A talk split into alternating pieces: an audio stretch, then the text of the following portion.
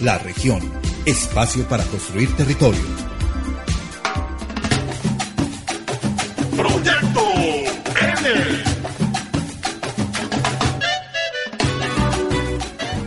Y Mabel, le cuento que en Granada la dinámica del carnavalito es muy interesante. Imagínense que el colegio costea el juego de las y los estudiantes.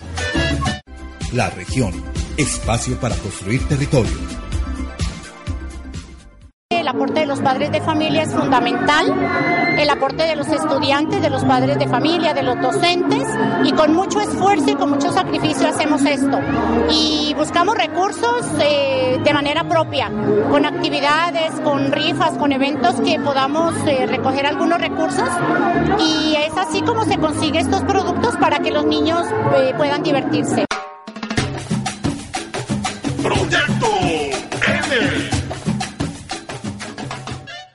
La rectora de la institución educativa del Corregimiento de Granada también hace la invitación para que ustedes oyentes asistan a estas festividades que se llevan a cabo en este corregimiento cerca al municipio de Taminán. La región, espacio para construir territorio. La invitación para que igual que aquí en Granada nosotros estamos celebrando este carnaval que es algo eh, regional, pues lo hagamos también en todos los lugares porque no debemos olvidar que el carnaval de blancos y negros a nivel de Nariño eh, que celebramos pues ha sido catalogado como patrimonio inmaterial de la humanidad y creo que todos estamos en la obligación y en el deber de hacerle honor a esta, a esta actividad cultural porque esto mm, lo que hace es, como lo dije hace un momento, es generar identidad propia en las comunidades. Y ahora vamos a hablar con Reni Darly, una joven perteneciente al colectivo, quien nos habla de lo que se celebra cada año en el corregimiento de Granada. Buenos días, mi nombre es Reni Darly Rodríguez, soy coordinadora de la radio escolar INEPA, también pertenezco a la junta de a la junta del municipio, también igualmente al colectivo radial municipal. Estamos celebrando el carnavalito. Los estudiantes siempre en nuestra institución tenemos la costumbre de celebrarlo cada año. Además, es una fecha muy especial porque nuestra institución está cumpliendo 32 años.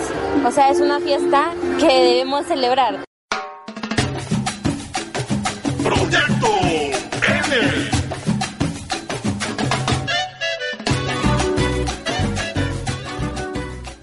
como lo habíamos abarcado anteriormente, los temas que se abordaron en el carnavalito van desde el medio ambiente hasta temáticas como el no maltrato a los animales y temáticas modernas como el reggaetón, entre otras. Y es que en las campañas contra el maltrato animal están siendo temas en mesas gubernamentales.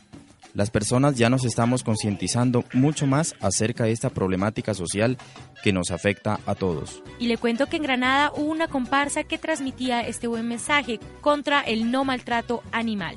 Pero escuchemos a Reni Darly, quien nos habla acerca de las diferentes temáticas que se abordaron en este carnavalito. De camino por la región. Bueno, en esta celebración tratamos como que sea un carnavalito pero diferente, con concientización. Por ejemplo, si nos pudimos dar cuenta, hay bailes, por ejemplo, yo amo a la naturaleza, cosas así, cosas que sean referentes al medio ambiente, algo que los seres humanos debemos rescatar, porque sin medio ambiente no hay nada. La región, espacio para construir territorio.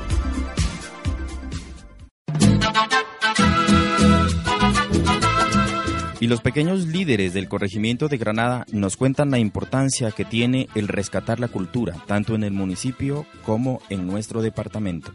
Y por esta razón es que existen los espacios de esparcimiento y reconocimiento de cultura e identidad. Bueno, estamos ayudando a fomentar para que las costumbres no se pierdan. Si nos damos cuenta, ahora en nuestra época las costumbres se están perdiendo, ya sea las, por ejemplo, la música. Los jóvenes ya no escuchamos la música que antes escuchaban y a veces esa música de antes tiene una letra mejor, una letra más educativa que la que está saliendo realmente ahora.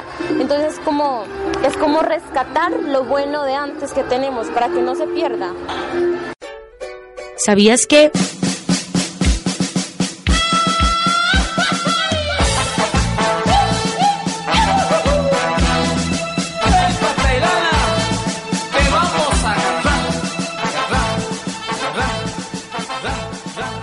es el conjunto de valores, costumbres, creencias, prácticas, expresiones, gestos, hábitos y destrezas que caracterizan a una sociedad.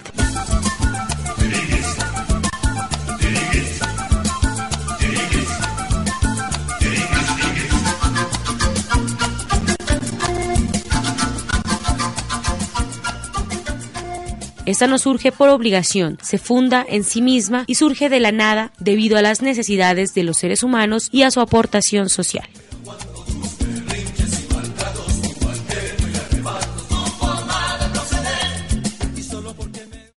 La región, espacio para construir territorio.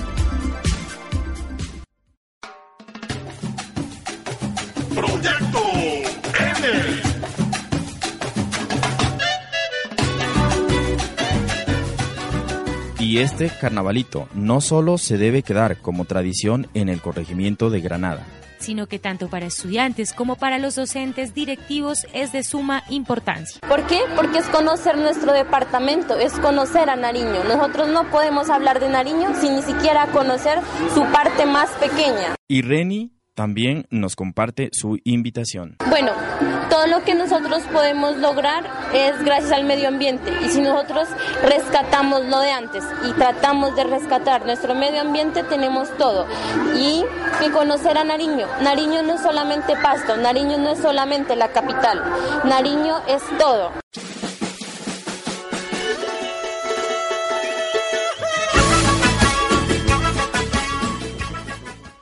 Oiga, Carlos, ¿y a usted cuando era pequeño qué le gustaba jugar?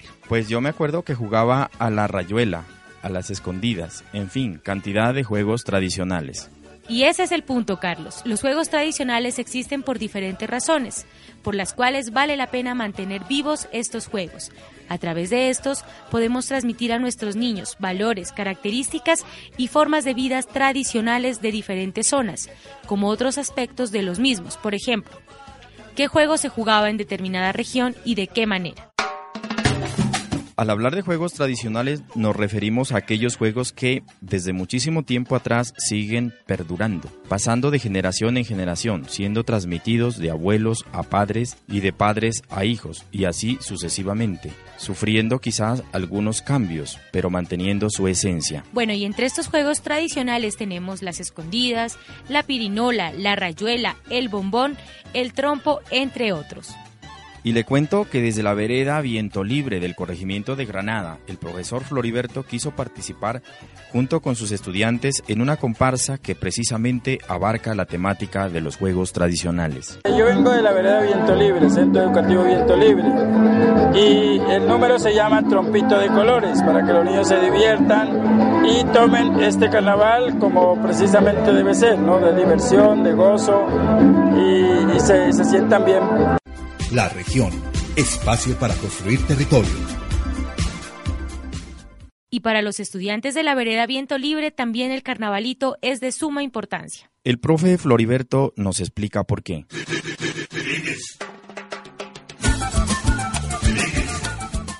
Desde luego son importantes porque hay integración, ahí hay cultura, ahí hay respeto, ahí hay eh, todo lo que tiene que ver con, con una comunidad eh, que busca siempre estar progresando y estar unida para, para muchas cosas.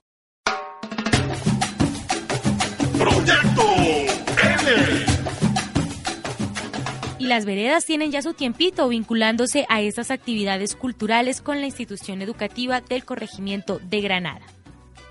Y esta alianza sin duda trae beneficios tanto para las veredas como para el corregimiento.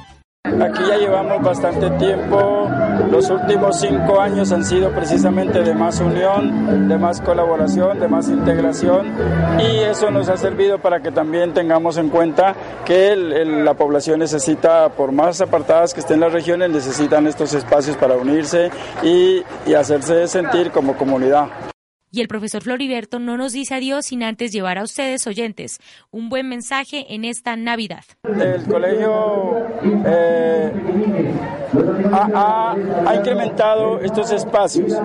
Y precisamente queremos que sean compartidos y que sean, y que sean conocidos por la comunidad y que se vuelvan cada vez más populares y que haya más, más colaboración. Y desde luego que esta, este espacio es para todos. Y ojalá, eh, ojalá la institución educativa Pedro y Adrada tenga cada vez más fortaleza en estos espacios. La región, espacio para construir territorio. ¿Y qué le parece si antes de continuar con el programa La región nos vamos con nuestro boletín informativo? Este es el boletín informativo. Un saludo muy especial para los oyentes del programa La región.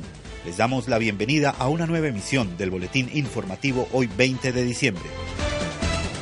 Hablamos con Rider Nastacuaz, gobernador del resguardo Tortugaña Telembí, y Yuri Acosta, coordinadora de investigaciones en la Unidad Indígena del Pueblo Agua Unipa, quienes nos cuentan sobre la pasada exposición fotográfica realizada en memoria a las 11 personas masacradas el pasado 4 de febrero de 2009. Con esta exposición fotográfica, el pueblo indígena Agua quiere visibilizar que a pesar que ya han pasado varios años de este hecho y que para ninguna persona de la comunidad se borra, y que en este momento es donde hace un llamado para que se respeten los derechos de las comunidades indígenas. El boletín informativo La región.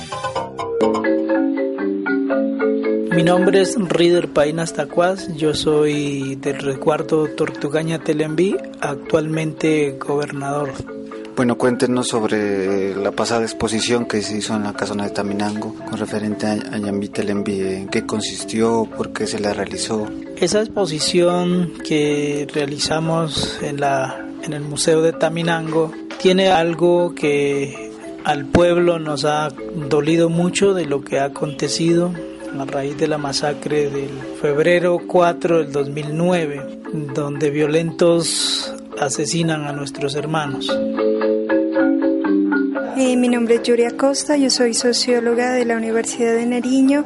Ah, estoy ocupando ahorita el cargo de investigadora en el proyecto Ñambitel en Vive, Tejiendo Memoria y Resistencia en Calagua, que fue un proyecto que presentamos al Ministerio de Cultura con alianza con el Centro de Memoria Histórica frente a las becas y el premio museológico con una propuesta de exposición fotográfica a lo que fue la masacre de Tortugaña Telembi, como los cuentan los mayores indígenas agua. Precisamente el Ñambí y el Telembi son de los ríos más importantes que bañan al resguardo de Tortugaña Telembi. Producto de, que fueron asesinados eh, dos madres en estado de embarazo y que fueron sacados de sus vientres a los dos niños y tirados al río. En, en memoria de esos niños fueron bautizados en una audiencia pública en abril del 2009 y recogimos esos nombres, Ñambí, Cuasaluzán, Telembí, Cuasaluzán Arias, que fueron los dos niños que no pudieron nacer, que son las víctimas eh, más claras de la brutalidad de la masacre. El boletín informativo La región. Desde el municipio de Sandoná, nuestro aliado Miguel Córdoba nos envía la siguiente nota.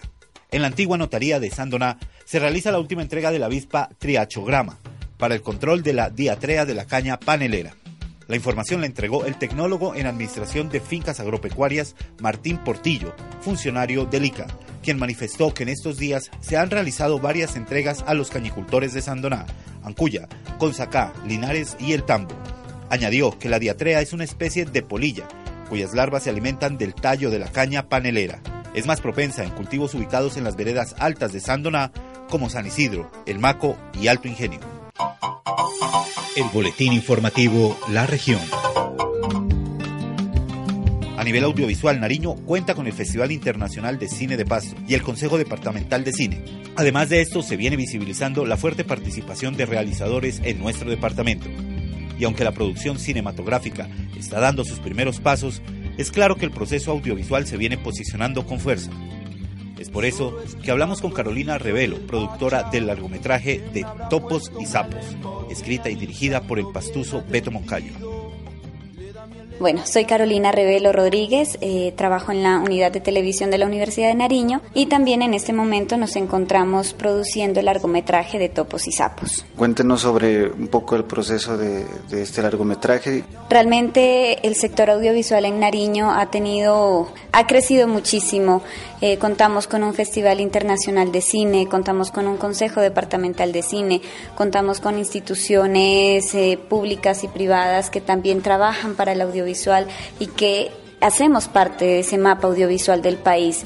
Entonces, en esa medida también mm, este nuevo reto que nos hemos propuesto de producir un largometraje de topos y sapos, eh, realmente nos motiva hablar de la región y hablar a través de una historia de lo que somos, porque es una historia que quizás en la memoria de muchos pastuzos no existe, no lo conocen, otros ya se han olvidado, otros que se acuerdan muy bien, porque esta película está basada en el robo por los topos en el año 77 al Banco de la República cuando cavaron un túnel y sacaron 82 millones de pesos, que para la época era un botín.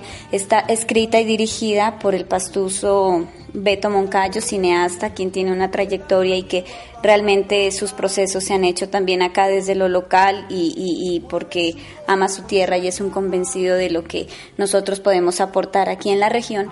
Eso, precisamente eh, refiriéndonos eh, a, a este largometraje que se viene realizando y que pues de alguna manera marca un hito en la historia de, la realización eh, del cine, porque pues aquí en Pasto se realiza eh, mucho cortometraje, mucho, ¿no?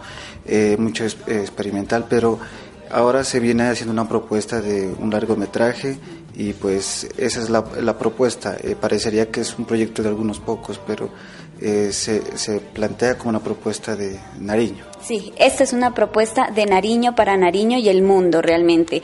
Como justamente estamos en, de topos y sapos en preproducción, estamos ajustándonos, estamos eh, conociendo también un poco eh, las movidas en nuestra ciudad, porque también sabemos que no es fácil, como tú bien lo has dicho, eh, aquí en Pasto la movida de los cortometrajes, del documental, del experimental es bastante amplia. Invitamos a toda la comunidad pastusa, a la comunidad nariñense, a la comunidad también colombiana, eh, extranjera, eh, para que se vinculen a nuestro proyecto, a nuestro largometraje de Topos y Sapos. Más información pueden encontrar en nuestra fanpage de Facebook que se llama De Topos y Sapos y eh, al correo electrónico largometraje los topos arroba gmail.com. También se pueden poner en contacto al móvil 310-780-7989. Estaremos muy prestos, muy atentos a brindarles toda la información que necesiten y hacer también un llamado a, primero a nuestras eh, empresas eh, locales, regionales, para que mm, participen y participemos juntos porque realmente este sería un gana-gana porque dentro de nuestro esquema de producción vamos a trabajar con la nueva ley de cine. El boletín informativo La región. Agradecemos a nuestros oyentes y los esperamos el próximo viernes con más notas de interés en el boletín informativo La región. La región, espacio para construir territorio.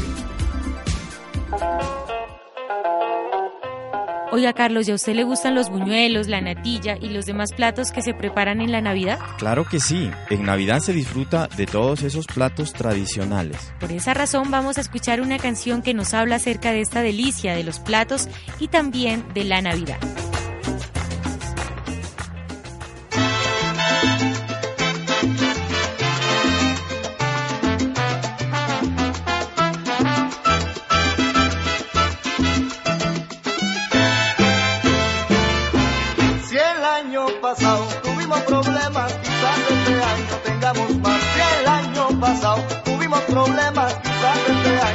Pero no se apuren que la Navidad a la vuelta de esquina. Pero no se apuren que la Navidad a la vuelta de esquina.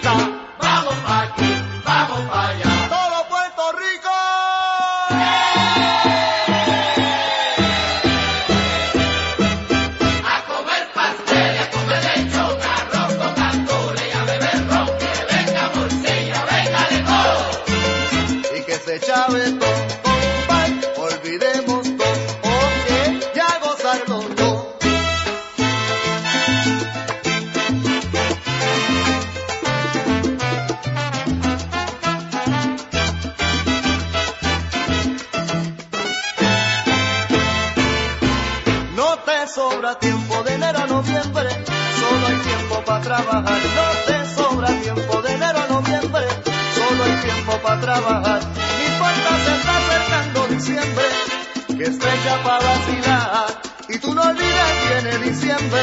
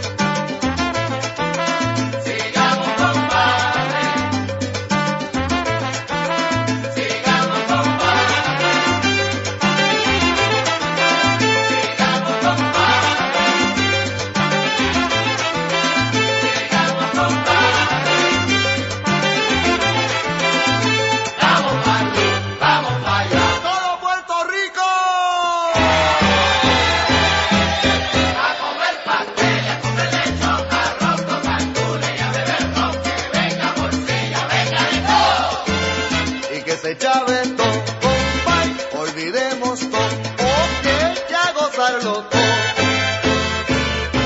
Bendito, dame gozar lo último, la cosa esta, bendito. La región, espacio para construir territorio.